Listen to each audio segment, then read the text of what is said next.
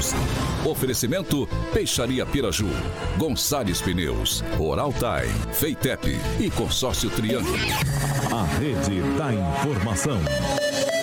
Jovem Pan, a rádio que virou TV. Entra no ar, o jornal de maior audiência de Maringá e região. Pan News.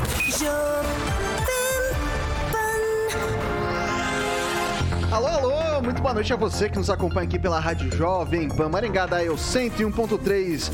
Hoje, segunda-feira, segundo dia 4 de abril de 2022. Sempre um prazer ter você aqui comigo para ficar por dentro dos principais assuntos de Maringá, Paraná, Brasil, por que não dizer do mundo. Participe sempre conosco, se não pelo Dial, pelo 101.3, onde você nos acompanha, seja pelas nossas mídias sociais, tanto pelo YouTube quanto pelo Facebook. Tranquilinho, tranquilinho. Você pega lá joga Jovem Pan Maringá no, no, no, campo de busca de, de, uma dessas plataformas, você já rapidamente vai encontrar a gente. É só clicar no ícone ali na nossa thumbnail e você já vai poder participar conosco. Você vai poder criticar, vai poder elogiar, vai poder comentar sobre os assuntos que estão em pauta aqui na nossa bancada. Agora, se você quer anonimato, se não quer, ah, Vitor, tá meio complicado, uma denúncia mais grave, facinho também, 44 99909 1013. Repetindo, 44 99909 1013. Esse é o nosso número de WhatsApp. Se você quer fazer uma denúncia, joga ali pra gente que é, a nossa bancada a gente vai apurar com o maior cuidado do mundo, nossa equipe de produção, para colocar em discussão aqui a mesa. Vitor, não quero anonimato coisa nenhuma, eu quero mais é aparecer, eu quero participar com vocês, quero comentar o que está sendo comentado pela bancada. Tranquilinho, 44 2101 0008. Repetindo, 44 2101 0008. Esse é o nosso número de telefone, liga pra gente que a gente coloca você aqui no ar. E hoje, comigo sempre, a bancada mais bonita, competente e irreverente do Rádio Maringaense. Hoje, meio a meio, metade aqui comigo na bancada, outra metade de suas respectivas casas. Eduardo Lanza, muito boa noite. Boa noite, Vitor. Boa noite a toda a bancada virtual e bancada presencial e boa noite a todo o público da Jovem Pan Maringá. Convido você sempre a estar aqui com a gente. Daqui a pouquinho a gente vai fazer um bate-papo bem bacana com a deputada federal pelo Partido Liberal do PL de São Paulo, Carla Zambelli. Emerson Celestino, e a expectativa? Boa noite, meu caro. Boa noite, Vitor. Boa noite, pessoal do, do chat, do YouTube. Vamos comentar, vamos compartilhar. Daqui a pouco, Carla Zambelli, expectativa grande. O turista de hoje, né, veio aqui bater uma bolinha com a gente também, né? O bonitão da mesa, aqui, Rafael. Opa, obrigado. Boa, é, boa noite a todos, né? E, claro, participando da primeira divisão, né, Vitor? É isso aí. Sempre tem, tem alguma coisa a acrescentar e aprender, com certeza. É isso daí, que garoto inteligente, sabe diferenciar as coisas. Diretamente da Grande Jacareí, professor Itamar, muito boa noite. Boa noite, Vitor. Boa noite aos nobres haters desta bancada e boa noite ao Carioca. É isso aí, o Carioquinha já já. Boa noite, professor. Professor, como sempre, elegante. Sempre. Eu, eu tô sofrendo Legal. bullying, eu vou parar de tentar acertar aí os, as cores, né, da vestimenta, porque já aparentemente o olho não tá tão bom quanto alguns anos atrás, professor. Diretamente dos estúdios Rigon de Comunicação, Angelo Rigon, muito boa noite. Boa noite, boa noite a todos e que tenhamos uma boa semana. Diretamente dos escritórios dele próprio, Paulo Vidigal, hoje no melhor estilo gamer 2022. Paulo Vidigal, muito boa noite. Boa noite, Vitor. Boa noite a todos que nos acompanham pelo rádio e nos acompanham pela internet também. Boa noite a todos. Ele, que é o maior skate jockey de Maringá e toda a região, por que não dizer do Brasil. Ele hoje com uma camiseta muito bonita da Jovem Pan, verde e amarela, em um contraste muito sutil com o microfone vermelho, sem máscara, hoje nos presenteando com um belo sorriso. Boa, Vitão. Alexandre Mota, Carioca, muito boa noite. O titular do, das duas edições. Das duas edições, também do Rock and Pop, também do Jurassic Pan. Boa noite, Carioquinha. Boa noite, Vitão. E a gravata do professor é black. Tá bonito, professor, cara. Tá bonito. Professor sempre elegante, né? Ainda bem que eu não chutei, eu errar feio é aqui. É preta, é preta. Eu acho que é preta, professor. É, eu errar acho. feio aqui. Acertei, professor? O... Eu também não sei a cor. Desculpa pela essa risada indelicada, professor. É, o, o, o Carioquinha, e tem, e tem recadinho agora já no começo do programa pra ficar bonitão. Que, que, que, que, Oral que, time, pra ficar bonitão. é a carga imediata, Vitor, que é um procedimento ideal para quem não tem nenhum ou perdeu vários dentes em busca aumentar a saúde e a segurança e o conforto na mastigação. Agora você imagina você dar uma beijoca numa gatinha, meu querido Celestino, vou jogar pro Celestino, até vou colocar a trilha aqui. Bem, Celestino, imagina você dar uma beijoca, eu sei que você é casado, mas quando você era solteiro, você tinha cara de pegador daquela menina lá sem dente.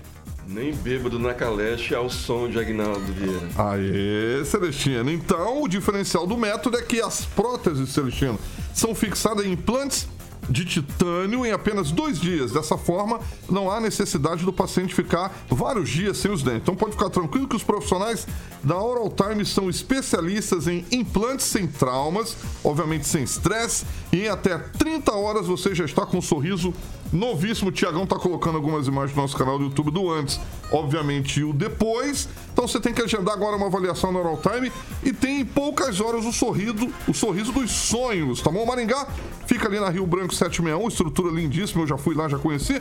44 991460454 e tem uma unidade em Paysandu, tá bom? Lá na Avenida Silvio Alves, 1155 Jardim Pioneiro, o telefone lá de Paysandu é 99774 3442. Um abração pro doutor Tiago e a equipe competentíssima, maravilhosa da Oral Time, Vitor Faria. É isso aí, então vamos aos destaques, Alexandre Mota. Vamos lá, Vitor. Agora, os destaques do dia. Pan News. Jovem Pan. Deputada federal Carla Zambelli, do PL de São Paulo, responde às perguntas da bancada do Pan News 18H e mais. Novos secretários começam a ser empossados aqui na Cidade Canção. Vamos que vamos. A notícia que você precisa saber. No seu rádio e na internet. Jovem Pan. Bom, a deputada federal Carla Zambelli já está aqui conosco para responder alguns questionamentos. Desde já agradeço em nome do grupo Catedral de Comunicação essa cortesia de participar conosco aqui pela, pelo Pan News 18H. É uma honra poder receber é, a deputada aqui no nosso, no nosso programa. O pessoal aqui da, da, da técnica já me disse que está tudo certo. Deputada, muito boa noite e obrigado por ter aceitado o nosso convite. Boa noite, pessoal. Muito obrigada. Agradeço de estar aqui convidada, é uma grande honra. Boa noite a vocês do estúdio e todos os telespectadores e ouvintes também. Deputada, eu vou começar aqui puxando as perguntas e a gente nos últimos dias a gente tem presenciado algumas eu diria, alguns conflitos entre poderes, né? A gente vê algumas situações divergentes entre o Poder Executivo, entre o Poder Legislativo e, sobretudo, ali com o Supremo Tribunal Federal. Recentemente, a gente teve a questão do deputado Daniel Silveira, em que ele, ele, ele foi... É, teve toda aquela questão das tornozeleiras eletrônicas. E tem aqueles inquéritos também relacionados às ditas fake news. E eu queria começar perguntando para a senhora. É, tem limite a liberdade de expressão? Ela morre ali, do, sei lá, na honra da pessoa, no, no, no, que seria uma agressão ao próximo? Ela tem limite ou não vale tudo na democracia e na liberdade de expressão? Olha, é, ela tem limite no que, no que tange a quando você infere em crime, né? Incorre em crime.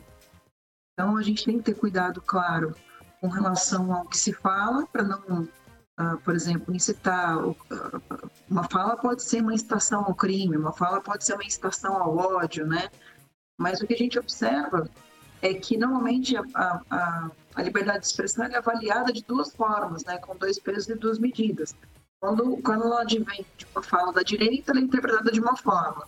Quando ela advém de uma fala da esquerda, é interpretada de outra. Então, a esquerda pode brincar com a cabeça do presidente, né? dizer que tem que correr, mandar ele para não sei aonde, né, para que tal lugar, então assim, xingar, isso pode. Quando é, quando é contra o presidente Bolsonaro, pode tudo. Quando, quando é contra um ministro do STF, não se pode nada. É, então, mas a liberdade de expressão ela deveria ser plena. E aquelas pessoas que se sentirem ofendidas deveriam entrar com, com processo, né, contra a honra, enfim. É, eu acho que esse seria o correto. É claro que quando você fala, aí você vai falar de algum assunto que é proibido, da forma como deve ser, por exemplo. Uh, vou dar exemplo daquele filme, por exemplo, né, que trata da questão da pedofilia. a gente da direita é, denunciou bastante, ficou bastante incomodado com, aquele, com aquela forma como foi feito o filme. É claro que a criança ali foi preservada, né? Aquela cena não foi feita junto das crianças.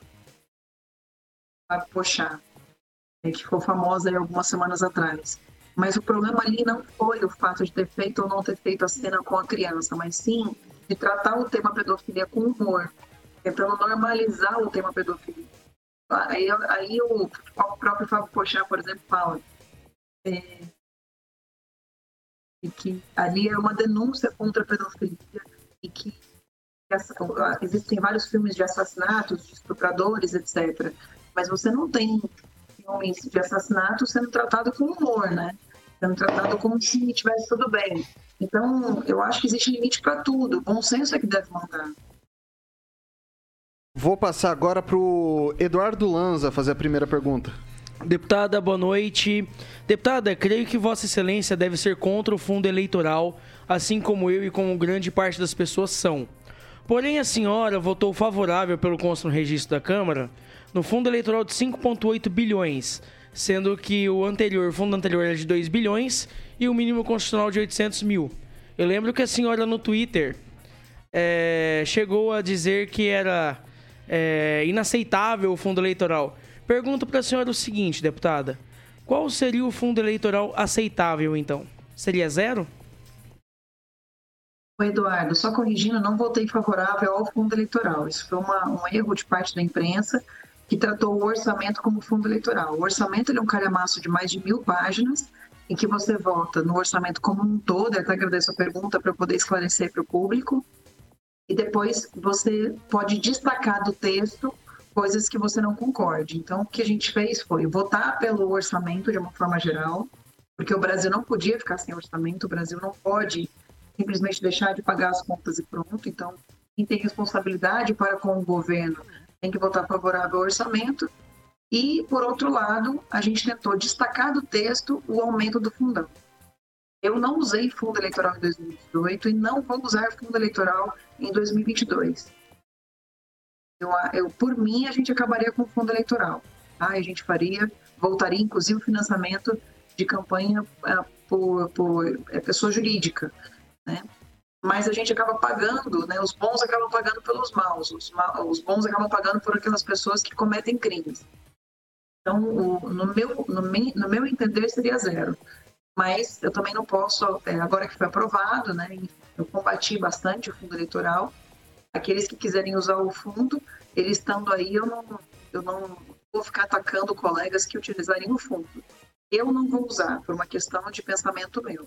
Mas a gente não votou não no fundo eleitoral, inclusive quando a gente não pôde votar nominalmente o destaque do aumento do fundo eleitoral, é, eu pedi para constar o meu voto individual contra o aumento do fundo e por, pelo destaque dessa parte do, do orçamento. Isso consta no, no regimento da casa e consta nos anais da casa também. Passar agora para o Emerson Celestino fazer a pergunta. Boa noite, prazer entrevistar a senhora. Recentes e alarmantes declarações do ex-ministro Marco Aurélio do STF diz não entender o objetivo da prisão domiciliar do deputado Daniel Silveira, né? bem como humilhante o uso de tornozeleira. Quinta, ele alertou para, uma, para as tempestades né, que agora o, o, o ministro Moraes vai assumir o, o TSE e falou ainda mais, de forma trepidante, é o que vai acontecer caso o, o ministro Moraes assuma o TSE, que é o que está constando em regimento. O que esperar né, do, daqui para frente?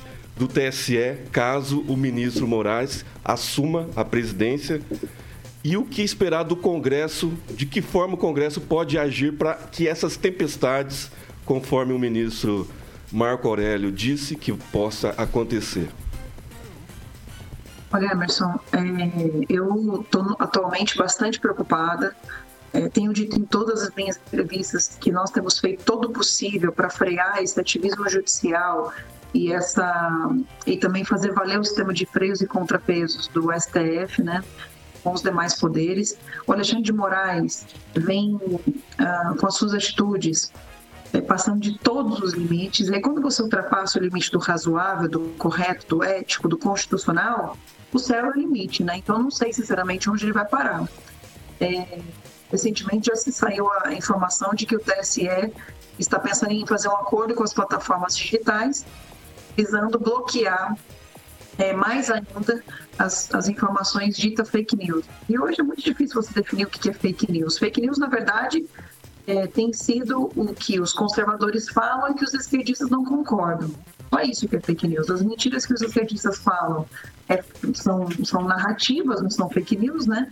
E, e, a gente, tudo é taxado como fake news. Inclusive, eu estou no, no, inquérito da fake news do STF, aberto de, aberto de ofício pelo, pelo Alexandre de Moraes. Ele é a vítima, ele é o procurador, ele é o inquisitor, ele é o juiz, ele é o cara que abre o processo. Não se, não se faz a distribuição correta processual de acordo com o regimento do STF, não se interpreta a Constituição como ela é, cria-se leis, né, cria-se punições em cima de leis que não existem. Então a gente está vivendo tempos sombrios na relação com parte do Supremo Tribunal Federal. O Alexandre de Moraes indo para o TSE, a gente pode esperar tudo que há de pior com relação à informação. Né? É, eu acredito muito em relação, com, com relação à urna eletrônica, eu quero tranquilizar um pouco as pessoas, porque eu acredito muito no trabalho que vem fazendo as Forças Armadas, toda a parte de tecnologia das Forças Armadas, junto com o IME, ITA e Polícia Federal. São seis instituições, né? A Força Aérea, a Aeronáutica, né? A Marinha e o Exército, junto com a TI do ITA, a TI do IMA, do IME, Instituto Militar de Engenharia e com a Polícia Federal todos eles trabalhando em conjunto para poder sanar os problemas da, da, da urna eletrônica, é, enfim, sanar o, o, problema de documentação e de processos, né? A, a transmissão de dados, etc.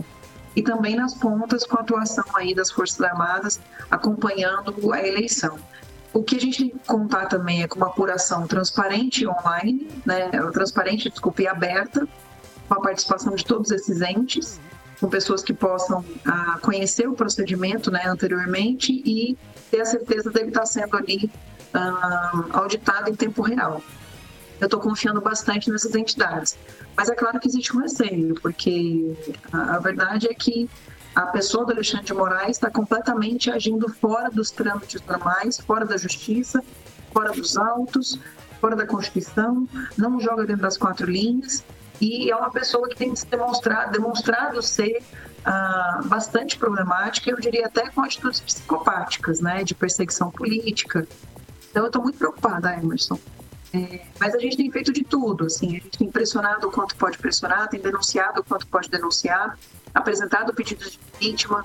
Só eu apresentei seis ou sete pedidos de vítima de contrárias atitudes do Supremo. Não tenho nada contra a Suprema Corte, eu tenho só contra determinadas atitudes de alguns ministros, e eu acho que a gente tem que estar atento. Agora é questão de pressionar os senadores para aceitarem, inclusive, o pedido de audiência e convocação do Alexandre de Moraes feita pelo senador Eduardo Girão.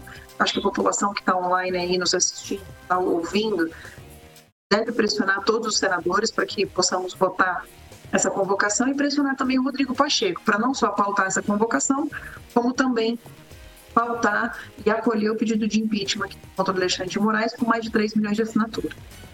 Passar agora para o Kim Rafael. Boa noite, deputada. É, bom, eu como operador de direito, né, eu às vezes é, acabo analisando algumas decisões, principalmente do STF, né, o ministro Alexandre de Moraes tem dado algumas decisões, preferidas algumas decisões que realmente são arbitrárias ao meu ver, né, minha modesta opinião aí, minha modesta análise. Mas eu queria saber o seguinte, quanto ao Daniel Silveira, né, ele esteve preso, né, um bom tempo, depois saiu do eletrônica, daí a, ele realmente acabou aí tirando a tornozeleira eletrônica e acabou tendo esses, semana passada esse episódio, né, que acabou acontecendo aí, inclusive a senhora acho que acabou ajudando também ele dentro da Câmara. Será que com essa questão, né, é, de deputados é, é, bolsonaristas é, querendo, às vezes, é, entrar num pé de guerra com o ministro, será medindo força? Será que isso realmente corrobora né, para a gente tentar ter pelo menos uma mínima liberdade possível? Será que isso realmente é efetivamente é bom para todo mundo, né? Do, como eu digo, quando eu digo para todo mundo, é o do governo Bolsonaro, né? Os apoiadores. Será que a gente não se acaba se prejudicando cada vez mais? Eu quero a sua pergunta. É, na verdade, não, não corrobora para paz. Mas também se calar, também não estava corroborando. Eu, durante, se você for olhar minhas redes sociais, meus pronunciamentos, etc., depois de 7 de setembro do ano passado, eu, eu tentei me calar bastante e tentei, é, nós tentamos todos, né, meio que levantar a bandeira de paz, da paz, visando uh, a, a, tranquilidade do Daniel, visando o bom andamento da casa, visando, enfim, a, a, meio que tentar uma apaziguar, os, os ânimos entre é, as atitudes do ministro Alexandre de Moraes e, e pessoas que são vítimas seu, dos seus arroubos, né? É, não são só arbitrárias, né? São inconstitucionais. Então, e não foi o Alexandre, não foi o Daniel que tirou a tornozeleira, né? O Alexandre de Moraes livrou o Daniel da tornozeleira é, e, e, disse que ele tinha que colocar de volta a tornozeleira, sendo que ele ficou 11 meses preso. Teve que colocar de volta porque estava num evento em São Paulo e chegou ali no evento Otávio Facuri, que é o presidente do PTB de São Paulo, e foi tirada uma foto dos dois, um ao lado do outro, sendo que o, não foi um encontro proposital, foi um encontro casual. Quer dizer, não dá para um deputado ver uma pessoa e sair correndo né, do evento, porque encontrou uma pessoa com quem o Alexandre de Moraes disse que ele não pode manter contato.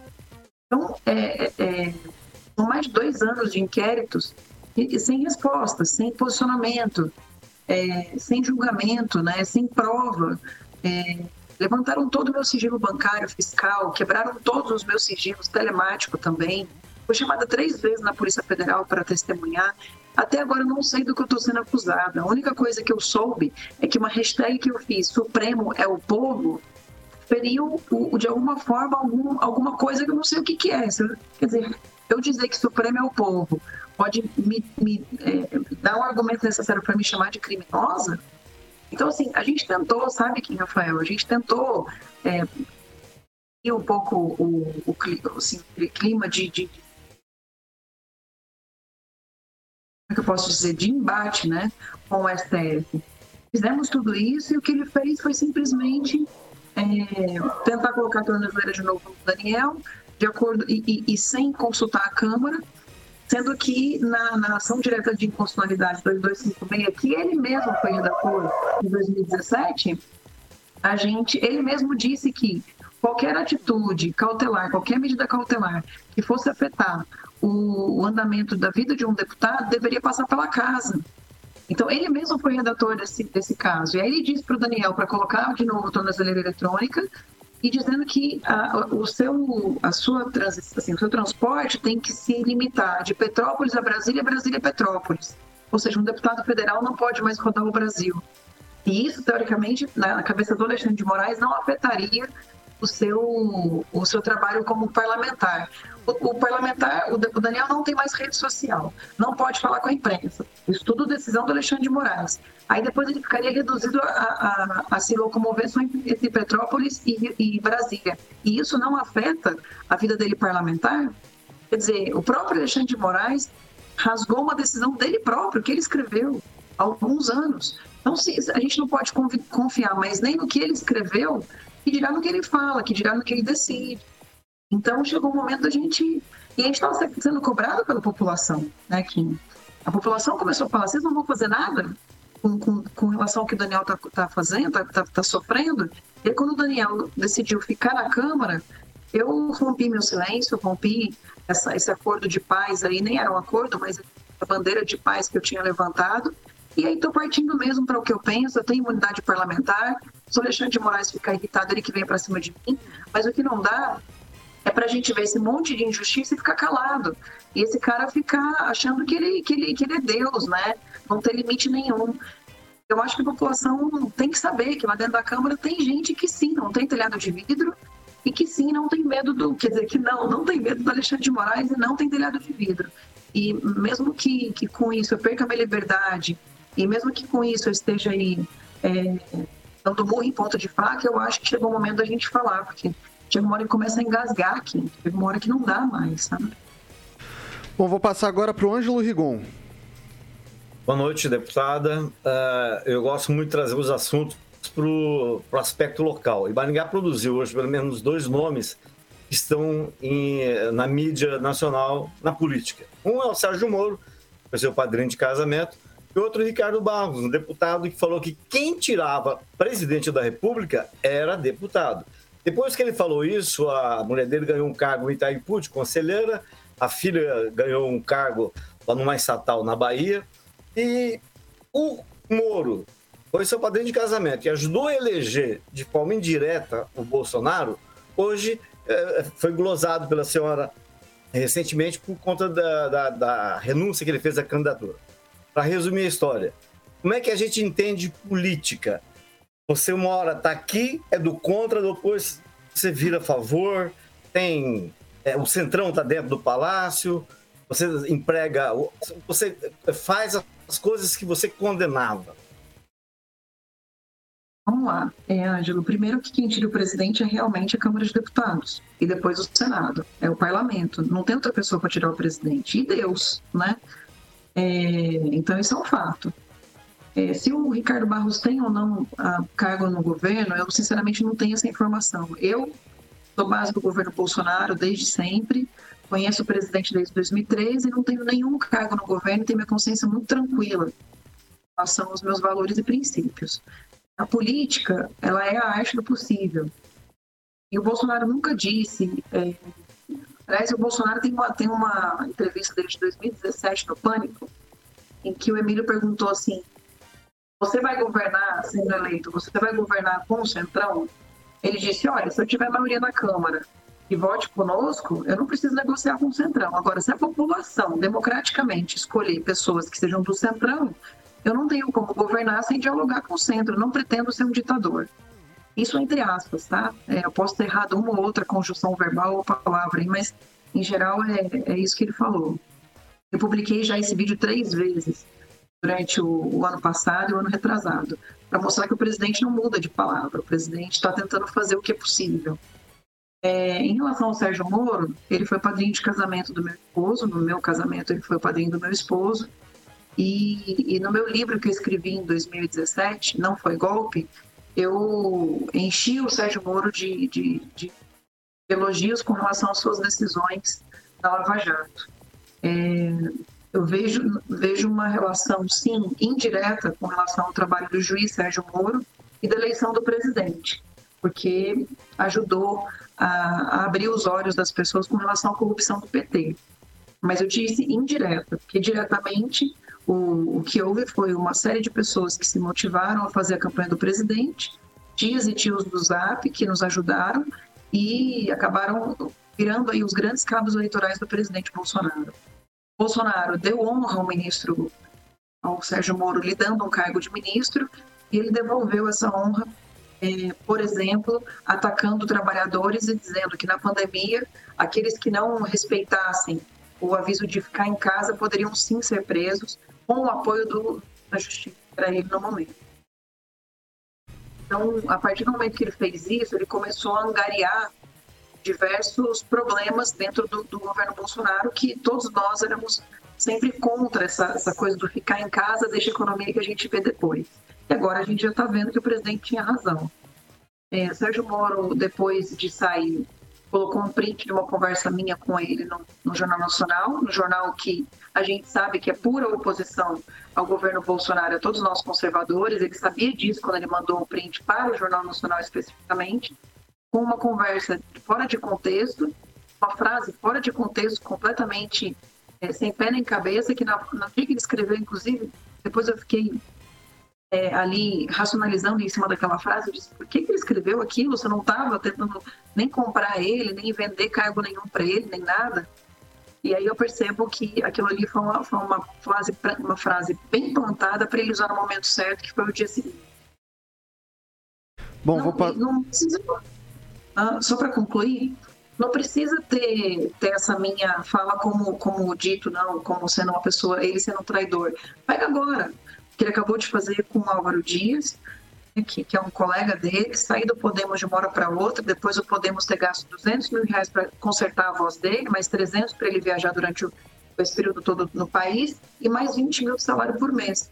E aí você vai ver quem é ele, é uma pessoa traiçoeira, que faz as coisas pelas costas, e que infelizmente o Brasil está conhecendo agora. É, ou felizmente, né, melhor que tenha sido antes da eleição. Passar agora para o Paulo Vidigal. Boa tarde, deputada. É, deputada, eu gostaria de fazer uma pergunta. É, são conhecidos os atritos que o presidente da República tem com a imprensa.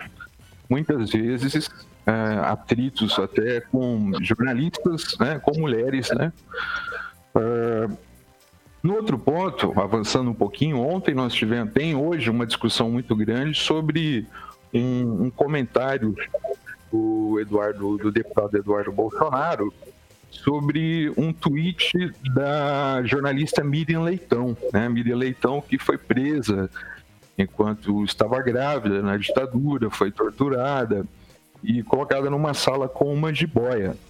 O comentário do deputado é, reproduz, ele teria escrito é, coitado da cobra.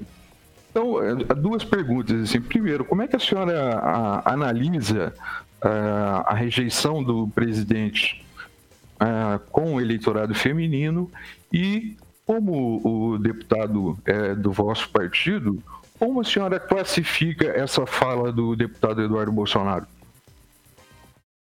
Paulo, em relação ao presidente e os possíveis atritos que ele tem tido ou, ou teve né, nesses três anos com a imprensa, não foram só nesses três anos, né? Durante toda a vida política dele, ele teve esse tipo de fala com a imprensa e foi eleito em cima disso. A a frase que é mais conhecida do presidente na época antes da, da, da eleição é ele respondendo para uma jornalista a respeito da prisão, né, de, de como a prisão seria, que seria um, amontoado de gente, etc. Ele disse: é só você não roubar, não estuprar, não matar, que você não vai para cadeia. E solta um palavrão. E essa foi a frase que mais tornou o presidente Bolsonaro conhecido no Brasil. Foi depois dessa frase que as pessoas começaram a se atentar, porque, porque as pessoas pensam isso também. É natural que as pessoas pensem, por exemplo, que, que eu pago meu imposto e eu não quero que esse imposto seja revertido em benesses para presos, né? No sentido de, de, de tornar o preso o, o, o, bonzinho e o policial o bandido. Era, é, é, era isso que acontecia, uma inversão de valores. Hoje mesmo viralizou aí nas redes uma juíza de São Paulo, que foi a quem condenou o Fernandinho Beramar, foi afastada das suas atividades é, como juíza, porque ela, ela salvou alguns policiais de, de, de, de acusações que eram, na verdade, legítimas defesas policiais. E, e, a gente começa a perceber que atitudes como a dessa juíza e falas como a do presidente Bolsonaro, então deputado, são as formas que, que a população quer ouvir.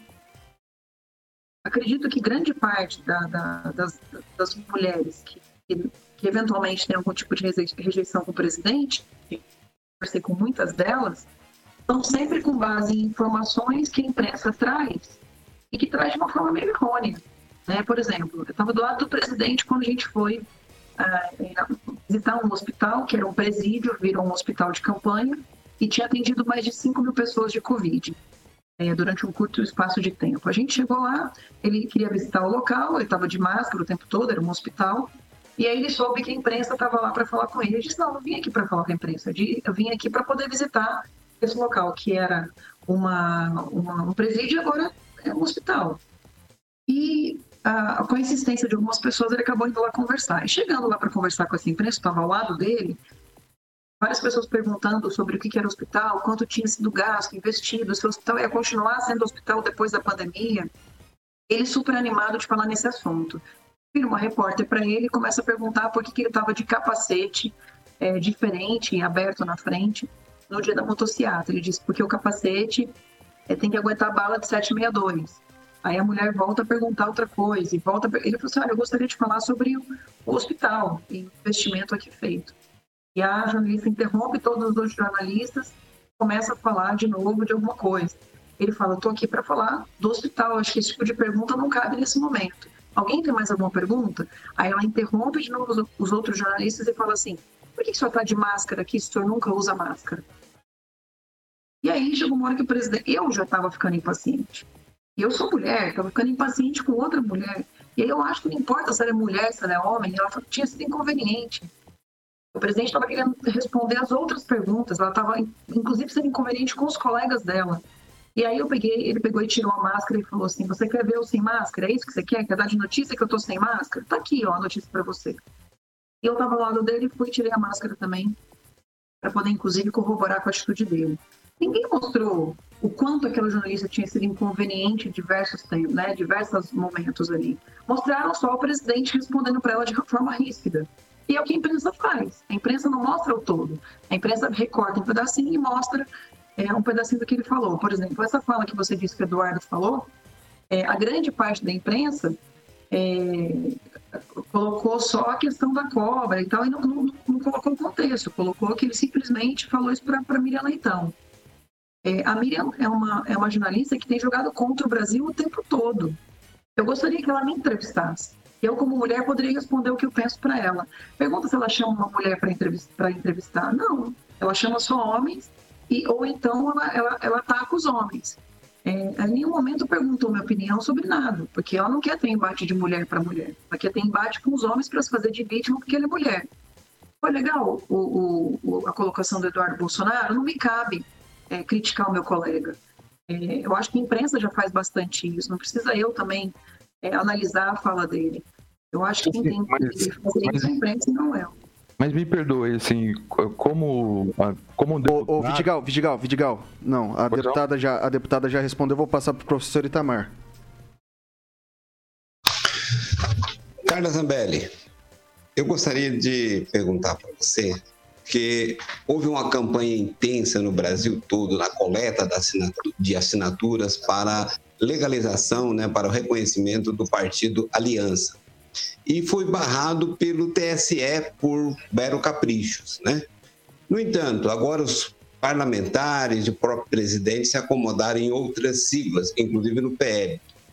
Como você vê a possibilidade da retomada do Aliança ou o Aliança vai acabar só nessas fichas de, de apoio?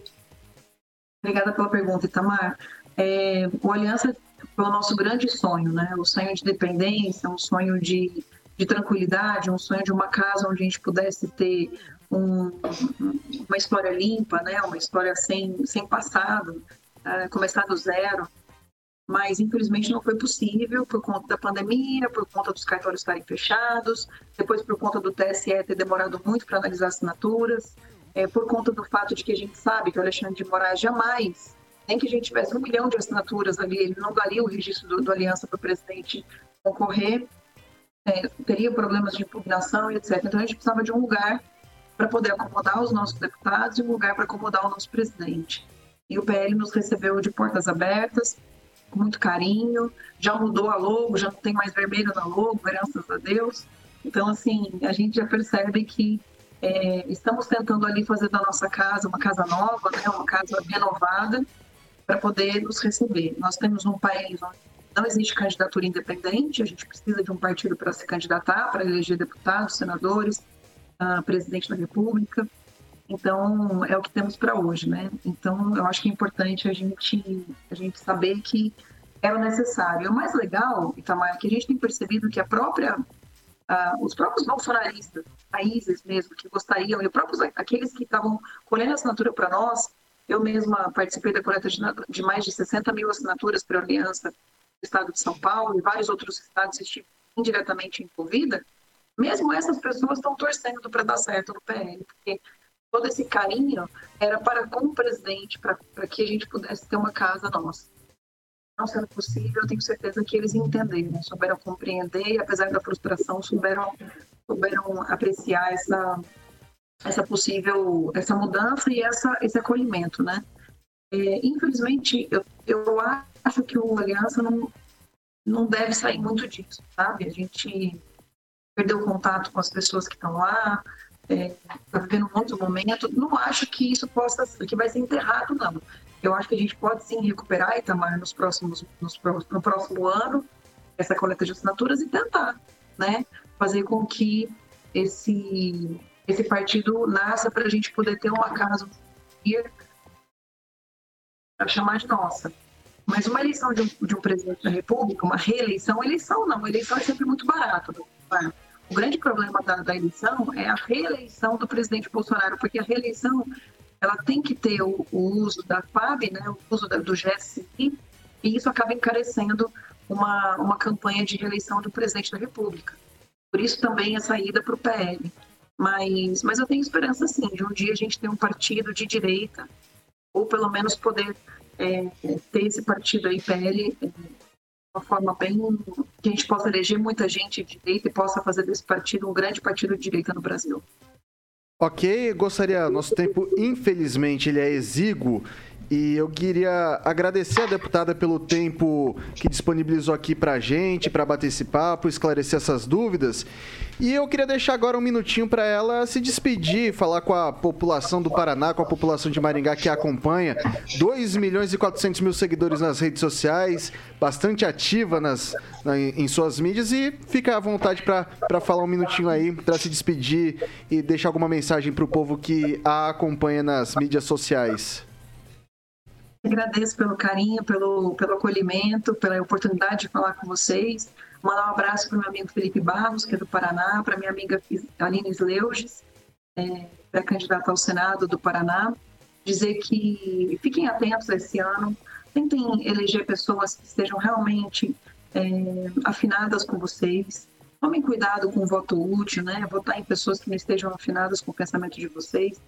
Sejam atentas às informações reais, busquem as informações reais, busquem mais de uma fonte.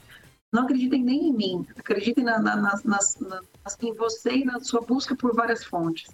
Não acreditem numa informação que você recebe é, de bate-pronto assim. E peço o apoio de vocês no PL 3702 contra o passaporte sanitário, contra a obrigatoriedade da vacina. Vacina sim, eu sou favorável à vacina, que exista a vacina, mas obrigatoriedade nunca e liberdade sempre. Então, esse PL a gente está colhendo assinaturas do meu, do meu site, carlasambelli.com.br. Você pode entrar lá e assinar um abaixo assinado é, em favor do PL. Um grande abraço para todos. Agradeço muito o tempo e disposição em bater um papo com a gente. Essa foi a deputada federal pelo Estado de São Paulo, Carla Zambelli, falando de diversos assuntos, desde a criação de Aliança Brasil, do partido, falando sobre liberdade de expressão e também de toda aquela questão política envolvendo Sérgio Moro, o presidente Jair Bolsonaro. Enfim, essa foi a deputada. E agora a gente faz um rápido intervalo para você que está no DAIO 101.3. A gente volta já já e você que está nas nossas mídias sociais, continue conosco. A gente volta já já. Pan News. Oferecimento. Peixaria Piraju. Avenida Colombo, 5030. Peixaria Piraju. Fone 3029 4041. Gonçalves Pneus. Avenida Brasil, 5681. Próxima Praça do Peladão. Fone 3122 2200. Oral Time Odontologia. Hora de sorrir. É agora. Feitep. Vestibular agendado. Inscrições abertas. Consórcio Triângulo, 38 anos, realizando sonhos. Fone 3344 1515. Está de volta aqui pelas mídias sociais da Jovem Pan Maringá. Esse é o seu momento, caro ouvinte. A gente acabou de bater um papo com a deputada federal Carla Zambelli e a gente quer saber o que você achou desse bate-papo, suas ponderações sobre a deputada, sobre as perguntas dessa bancada. E aí, Celestino, repercutiu aí nas, nos nossos comentários? Bastante repercussão. Queria mandar um abraço pro Paulo Estopa, ele estava lá de Paulínia, em São Paulo e o Lenei Pedrosa também. Romeu Oliveira também, lá do estado de São Paulo, todos é, fãs da deputada Carla Zambelli. E eu queria dar aqui um recado importante para os bolsonaristas, como eu, que o presidente vai estar sábado na, no terceiro maior é, santuário de São Miguel Arcanjo, que fica lá em Bandeirantes, no Paraná. Mais algum comentário? Alguém tá, quer destacar o comentário de alguém? Eu? Ah, não. O Celestino. Ah, tá. Não, nenhum comentário. Nenhum comentário. Quem, Rafael? Ó, oh, interessante, né? Vocês também tem um hater no anonimato aqui, o Comuna de iPhone. De manhã tem o Anonymous. Então, que legal, né? Sempre participando, é isso que importa. Eu quero destacar, inclusive, o comentário desse Comuna de iPhone. Bolso caro e seu cartão corporativo com 100 anos de sigilo. E o povo comendo osso. Ok, esse foi, foi destaque. É, o Anônimo já chegou a figurar à noite também. Eu não, né? eu não acompanho, Já. eu não acompanho, mas qual, qual- que é o nome do rapaz? Anônimos. Anônimos e. E o Comuna de iPhone. E que o pessoal criativo, né? Pessoal criativo. Vai lá, o Lanza. É, não, eu só, só gostaria de destacar também o Gabriel Witt, também bem participativo nas nossas transmissões e lançou alguns questionamentos da deputada também, viu? Legal, a gente já vai debater um pouco mais sobre isso. E aí, Ângelo Rigon, você é um comuna de iPhone? Tem, como, tem, tem, tem algum comentário aí? Não, não, não tem. Eu só não sei se você tem essa informação da nomeação do novo secretário de saúde do Paraná. O pessoal chegou a cogitar até o Marcelo Puzzi de Maningá, mas não é, vai ser o, o chefe de gabinete do Beto Preto, César Augusto Neves Luiz. Isso foi confirmado há pouco pelo governador Ratinho Júnior. A gente vai trazer algumas informações sobre isso também já já, se der tempo, né? Hoje a, a- nosso, nosso debate com a deputada foi bastante, bastante promissor, a gente falou bastante. É, Paulo Vidigal, quer destacar algum comentário aí? Eu quero mandar um abraço até em homenagem à minha, à minha pergunta que eu fiz aí, e a resposta da deputada. Quero mandar um- uma mensagem de feliz aniversário à jornalista Valdete da Graça. Faz aniversário hoje. É isso. Dá o destaque. É, Grande quem, Val. Quem fez o convite para o presidente vir ao Paraná foi o deputado federal Diego Garcia. O, o professor Itamar, tem algum, algum comentário aí que quer destacar? Tá lendo aí? A orelha tá ardendo? A minha tá aqui, hein? tá mutado o microfone, professor. Mandar um abraço só para um ouvinte nosso aí de Maringá, que acompanha o programa todos os dias, o Dinor Chagas. 6 horas e 43 minutos. Repita. 6 e 43. Separar um espacinho aqui dentro do nosso noticiário pra gente dar uma repercutida, né, desse bate-papo que a gente teve com a deputada Carla Zambelli. E aí, Lanza, satisfeito com as, com as respostas? Satisfeito, gostei da postura da deputada, principalmente com a minha indagação. Eu achei ali que ela foi congruente na fala dela e. E ela esmiuçou bastante, né? Principalmente na- nas perguntas do Ângelo, do Paulo, até do Emerson Celestino também. E aí, ô Celestino, satisfeito com as respostas da deputada? Satisfeito, eu queria um pouco mais de tempo para falar da, das- do, do TA, do TEA, né, o que é o transtorno espectro autista, que ela é uma especialista, inclusive hoje a Rádio Jovem Pan abriu espaço para a Michele Palma, que é do Instituto, é presidente do Instituto Maringaense de Autismo. E o presidente Bolsonaro, o governo Bolsonaro tem ampla eh, cuidado com doenças raras e com a primeira infância. E aí, Kim, sobre a entrevista? Muito boa, né, Vitor? É, inclusive na minha indagação, né, quanto ao Daniel Silveira, toda aquela repercussão que nós tivemos lá. E, mas só que assim, eu realmente eu sou defensor aí de algumas pautas do governo federal. Eu acho que realmente algumas decisões do ministro Alexandre de Moraes realmente são arbitrárias, isso é inegável. Mas, né, não dá também pra gente entrar numa briga que a gente sabe que a gente vai perder. Então, tem muita gente aí que apoia o governo federal, se diz bolsonarista, né? E que realmente está praticamente abandonado. Daniel Silveira também é um deles, né? É, e realmente ele descumpriu algumas regras, né? Para tirar a tornozeleira eletrônica, ele precisava cumprir algumas regras e ele acabou assinando. Então, descumprindo, obviamente que existe essa decisão que veio, né, a retomar, né, a tornozeleira eletrônica. E aí, Rigon, ouviu atentamente a resposta da, da deputada à sua pergunta. É, questão do, do Moro, acho que foi bem elucidativo, mas faltou um pouquinho talvez ali do, do RB, né? Do Ricardo Barros. Não, é, na, é, na verdade, só vale para eles, né? Aquilo que ela acusa a oposição, ah, porque a, a- a liberdade de expressão não, não vale para nós. Ela usou isso na resposta dela. Para ela é tudo beleza. Partindo deles, for de nomeação, se for de centrão, eles acolhem como se fosse a mesma coisa. Mas eu prefiro não- nem comentar, é, mas recomendo que as pessoas é, é, procurem informações a respeito dela. Quando o Gustavo Bebiano faleceu, ela fez uma postagem que depois ela se arrependeu. Isso é muito, é muito chato, né? É, isso em relação ao que ela falou do, do Eduardo Bolsonaro, também achei é, que foi- ela foi muito condescendente com ele. É uma pessoa que não defende o próprio pessoal da área uh, feminino, né? Feminino. É, Paulo Vidigal, satisfeito com a resposta? Faltou questionamentos ali? Eu vi que você queria fazer mais uma intervenção. Infelizmente, nosso tempo com ela era cronometrado e, e eu tive que passar a fala também para o professor Itamar, senão ele ia ficar sem fazer a pergunta dele. Mas pode fazer suas considerações. Não, tranquilo, Vitor, mas de fato você vê que a, a, crítica ela é seletiva, né? Quando eu pedi a ela que se posicionasse sobre a declaração do Eduardo Bananinha, né? Que ele fez a respeito da Miriam Leitão, né? E ficou presa durante a ditadura numa sala com uma jiboia. Ele elogiou a jiboia. Então, o que, que ela fez? Ela não falou, não cabe a mim, né? Ela, apesar de ser deputada, né? Ela não houve, não fez nenhuma crítica nesse sentido. Ela falou que deixa para a imprensa criticar. É lamentável, mas é isso, né? Assim, é como o Ângelo falou, é seletiva, só depende da situação aí é utilizada a, crítica. Professor Itamar, e aí? Satisfeito com as respostas da deputada? Sanou suas dúvidas sobre o Aliança? Como é que ficou tudo? Microfone mutado. Abrir para poder falar, professor.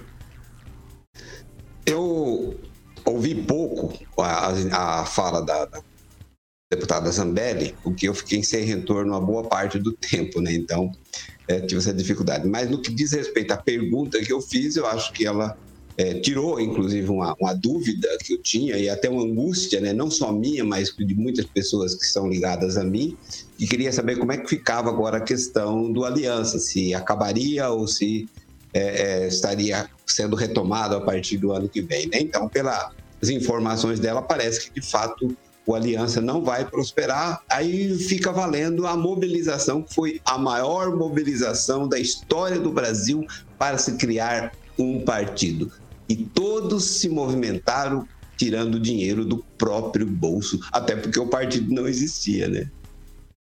Bom, 6 horas e 48 minutos. Repita. 6 e 48.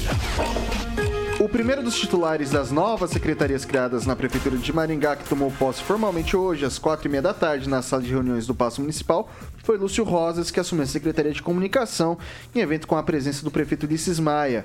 Entre as incumbências da pasta está a divulgação das ações administrativas, diretrizes, planos, programas e políticas da administração municipal por meio de instrumentos da internet, da imprensa, das campanhas institucionais e publicitárias, articulação das relações da administração municipal com órgãos de comunicação, a alimentação e gestão do site oficial e das redes sociais do município de Maringá, além da assistência ao chefe do executivo em suas relações com os órgãos de comunicação e a cobertura e divulgação dos eventos que são realizados pelo município. Essa informação, Ângelo Rigon, o pessoal tomou tomou posse, pelo menos o Lúcio tomou hoje, e a gente já começa a ver uma é, talvez um, alguns contatos, a gente já vê algumas movimentações nas estruturas.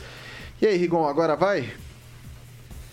É, se depender de, de paz, né? Porque vai ter mais cargo comissionado, vai poder acomodar mais gente, vai ter um bom final de segundo mandato prefeito Ulisses Maia.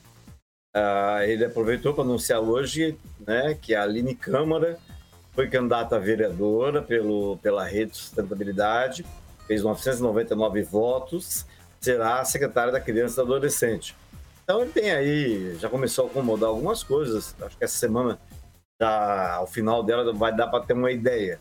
Mas tudo isso é, não é um tabuleiro meramente técnico, não.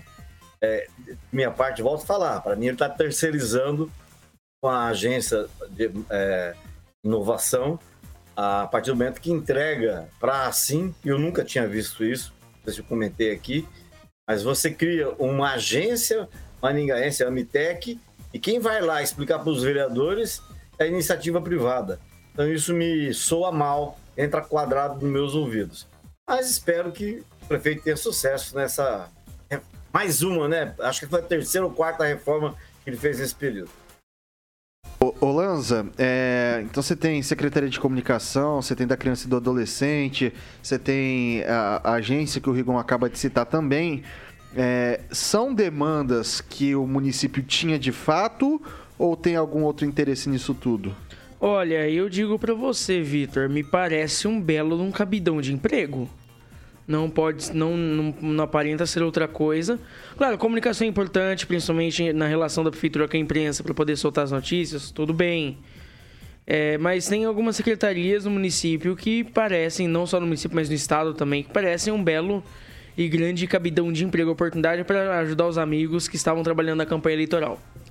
Emerson Celestino, Contribuinte maringaense, bem como contribuinte do Brasil, já não aguenta mais pagar cargos e funções gratificadas. Né?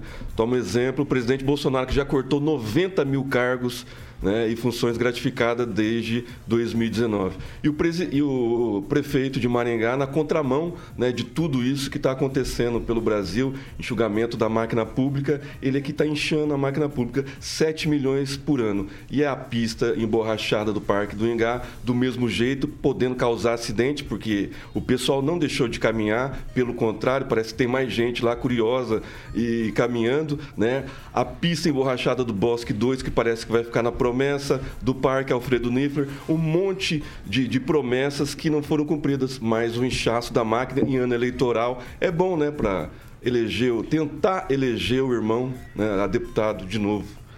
E aí, Kim Rafael, concorda com o Celestino ou você vê que são, são dotações orçamentárias distintas, né? Investimento em, em obras, esse tipo de coisa. Você tem a questão do. Da, é tudo um caixa só, que é a prefeitura, né? Mas você acha que havia de fato uma demanda para essas novas secretarias ou não? Olha, a maioria das secretarias que vieram, né, dessa reforma aí, eu acredito que não precisava ter exatamente né, esse aumento significativo dos recursos. Mas nós sabemos muito bem né, que a comunicação ela está um pouco deficiente né, na, na prefeitura. Então eu acho que nesse caso dá para abrir sim uma exceção e colocar é, pessoas né, qualificadas lá que possam realmente dar um acesso muito melhor à imprensa. Né? Eu sou muito crítico né, do governo Bolsonaro no, no quesito comunicação. Eu acho que ele realmente deixou a desejar né, sobre muitas questões aí com, com relação à comunicação, porque a população mais pobre, né, que não tem tanto acesso à internet, não sabe exatamente o que está acontecendo, justamente por esse, por esse pé de guerra que ele tem com a, imprensa, com a imprensa tradicional hoje no Brasil. Então eu acho que aqui em Maringá, é, necessariamente, nós precisamos ter um secretário né, de comunicação que dá, que dá o devido acesso às né, a, a imprensa. Então acho que isso, nessa parte, eu acredito que seja uma, algo muito bom. Bom, o professor Itamar, a gente tem a questão da criança e do adolescente, a gente tem a questão é, da parte de inovação tecnológica, a gente tem comunicação, a gente tem algumas novas pastas que vão gerar, evidentemente, um custo. Tem coisa que a gente economiza e tem coisa que é, é, é que nem eu falo que o orçamento é como da nossa casa, né? Tem coisa que a gente pode economizar, tem coisa que se você economizar acaba ficando mais caro do que, do que se tivesse pago, né? É o caso ou não precisava de nada disso? Olha, eu acho que isso é um mega cabidão que se cria, né, em ano eleitoral e que vai continuar, né? Esses cabides vão, vão permanecer até 2024, que também serve como base para o prefeito. Mas, no entanto, não tem nenhum problema, porque isso é um cabide do bem. Se é cabide do bem, se é a pessoa que está do lado certo, então ele pode fazer o que ele quiser que ele vai contar com o apoio né, da, daqueles que são tão críticos dos outros, mas é, não vai ter nenhum problema. Então, é o cabide do bem, é o emprego para os amigos do bem, não é, não é isso? É isso que se faz. É esse o problema de se ter duplo padrão moral. É isso, Vitor. O Paulo Vidigal, e aí? Você acha que é um investimento, é uma, uma reforma que pode gerar bons frutos para a cidade? Ou são interesses escusos, podemos colocar assim? Não, Vitor, não, não, vejo dessa forma não. Mas é só interessante fazer só uma, colocar só uma vírgula, né? Ah, cabidão do bem. Mas é, eu vejo que às vezes o senso crítico de algumas pessoas ele é bem seletivo, né? Então, se o aleluião for do bem, se o orçamento secreto for do bem, se a, a, a, baita grana gasta em cartão corporativo for do bem, aí vale, aí não tem problema, é do bem, né? Mas assim, a grande questão é a seguinte: é, nós damos o prefeito com essa reforma administrativa. Eu assisti a sessão da Câmara. O prefeito, então, ele tem a liberdade para fazer o trabalho dele da forma que ele achar que tem que fazer. Eu acredito que isso, ah, principalmente a criação de cargos, ainda mais cargos de carreira, foi aprovado a criação de é, mais engenheiro florestal, inclusive, que é importante, que a cidade precisa disso. Né? Então, assim, como eu sempre digo, o serviço público ele tem uma demanda e cresce todo dia, né? Nós temos pessoas que vêm morar, que mudam para Maringá, crianças nascendo e tal, todos os dias. Então, o serviço público nunca vai atender a demanda. É evidente que com as mudanças que foram feitas agora, a administração ela passa a ter uma, mais, uma, uma cobrança maior. Porque uma questão é a economia, é a outra coisa é a efetividade e a qualidade do serviço público. E isso não tenha dúvida e vai ser cobrado. Tá? Maravilha, agora 6 horas e 57 minutos. Repita. 6 e 57. E daí, Carioquinha, a gente tem recado para os empresários que estão à procura de um de uma melhor condição de segurança para suas, Boa, suas Vitor. empresas, esse tipo de coisa. Onde dá para procurar, Carioca, alguma empresa boa pro pessoal que, ah, que na minha empresa aqui não tá legal, minha fazenda, meu hospital. Você tem alguém aí para indicar pra gente? Claro, Vitor. VIPTEC, você falou de fazenda? Exatamente, Vitão.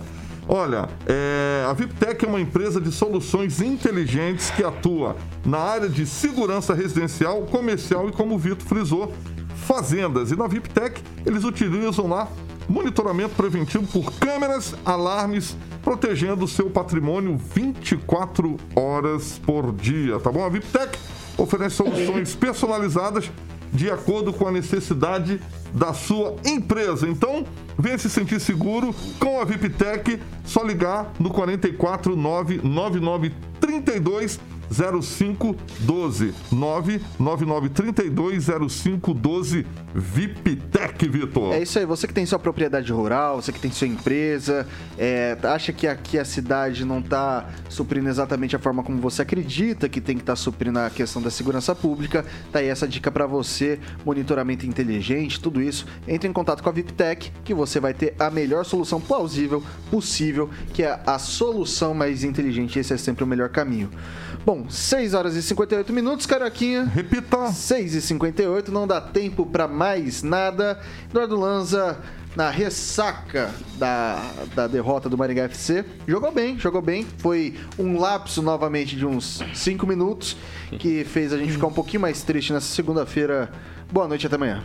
Boa noite, Vitor. Primeiro, parabenizar a equipe do Maringá e, de- e dizer que eu tô feliz pra caramba, principalmente por ter realizado o sonho de conhecer o Couto Pereira. Emerson Celestino, boa noite. Boa noite, Vitor. Boa noite, bancada. Até amanhã. Kim Rafael, sempre muito bem-vindo. Sempre que quiser dar um pulo por aqui, né? Muito obrigado. Sinta-se com... Sinta-se convidado já. Opa, obrigado. Foi um prazer. Boa noite a todos. Até a próxima. Valeu, até. Paulo Vidigal, boa noite. Boa noite. Eu e a Neném damos tchau. Vai ficar famosa aí. Ah, olha só, É. o gatinho. O, o, o Rigon, você arregou pra Carla, né? Você podia ter falado pra ela que sua cachorra chamava Dilma. Boa noite, até amanhã. É, é, só quero lembrar que hoje é dia 4, tá? 04. E é melhor ser campeão do que vice. Vice no Brasil, no Brasil serve pra quê mesmo? Dá pra... Eu só queria é, dar uma informação é, sobre as, as secretarias criadas. O, o Vidigal tem razão. Precisava. Mas acontece que aproveitaram o bonde e encheram com mais gente, tá? É, e, e tem secretária, para encerrar, para encerrar. Tem vereadora Rapidinho. que já tá com duas secretarias, tá? Ok. Professor Itamar, boa noite, até amanhã. Boa noite, Vitor. Boa noite, bancada. Boa noite ao Carioca, que agora sem máscara, numa versão, digamos, negacionista. Mas olha só, corta pro Carioca, olha como que ele já tá aqui, ó. Eu já Você tô de máscara, professor. já colocou a máscara, já se brindou, falou, ó. E o que, que vem aí? E que, que vem aí no Jurassic Pão, Carioquinha? O professor mandou bem. Essa aqui eu vou dedicar pro meu amigo professor Itamar, diretamente de Sampa, Legião Urbana. Não sei se ele gosta de Legião, acredito que sim. Perfeição. Perfeição, olha só que declaração bonita do Carioca pro professor Itamar. Bom, pessoal, é nessa que a gente vai. Segunda-feira na Braba, tem a semana inteira pela frente. Espero você até amanhã, Jovem Pan Maringá, Rádio que virou TV, tem cobertura e alcance para 4 milhões de ouvintes. Vamos de Legião Urbana.